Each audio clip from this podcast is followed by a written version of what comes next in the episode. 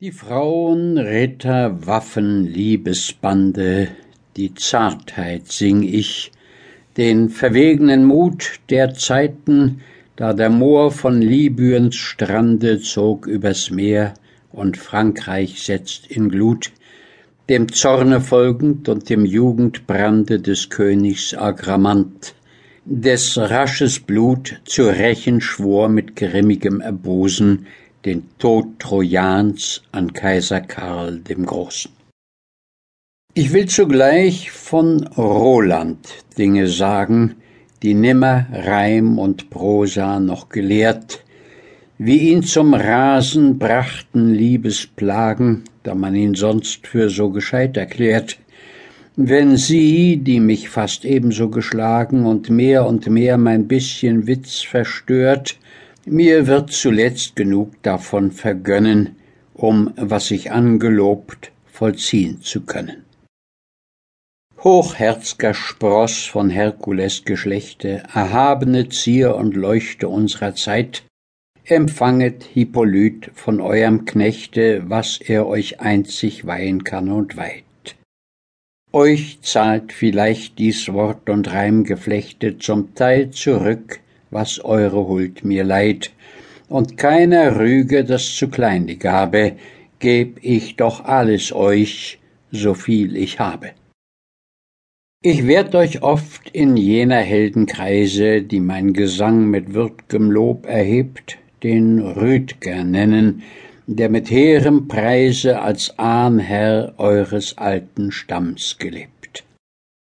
den hohen Mut, die Taten kühn und weise verkünd ich euch, wenn ihr Gehör mir gebt und lassen wollt von eurem tiefen Denken, um meinem Lied ein wenig Raum zu schenken.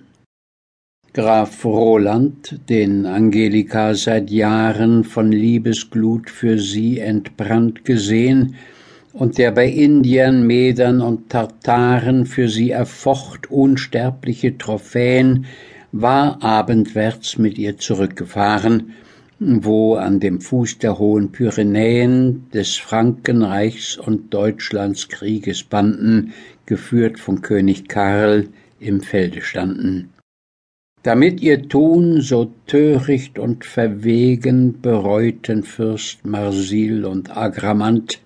der, dass er so viel Volk als Lanz und Degen handhaben kann, hertrieb von Libyens Strand,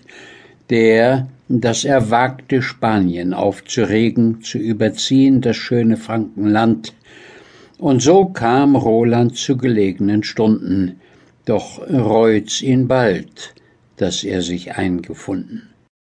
denn leider musst er seine Schöne missen, so falsch ist oftmals unsers Urteilsgang,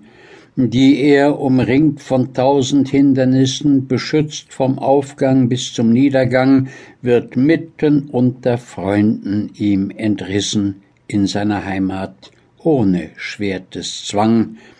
Der weise Kaiser war's, der sie ihm raubte und sogar schweren Brand zu löschen glaubte. Vor kurzem hat ein Zwist sich angefangen, Rolands und seines Vetters, des Rinald, denn beiden glüht ein liebevoll Verlangen im Herzen nach der reizenden Gestalt.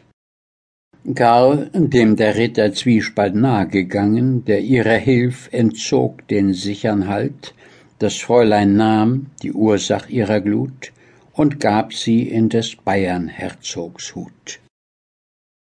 Zum Lohne sie verheißen dem von beiden, der an dem großen Tage dieser Schlacht die größte Zahl Sarazenen umbringe von den Heiden und durch die beste Tat verdient sich macht.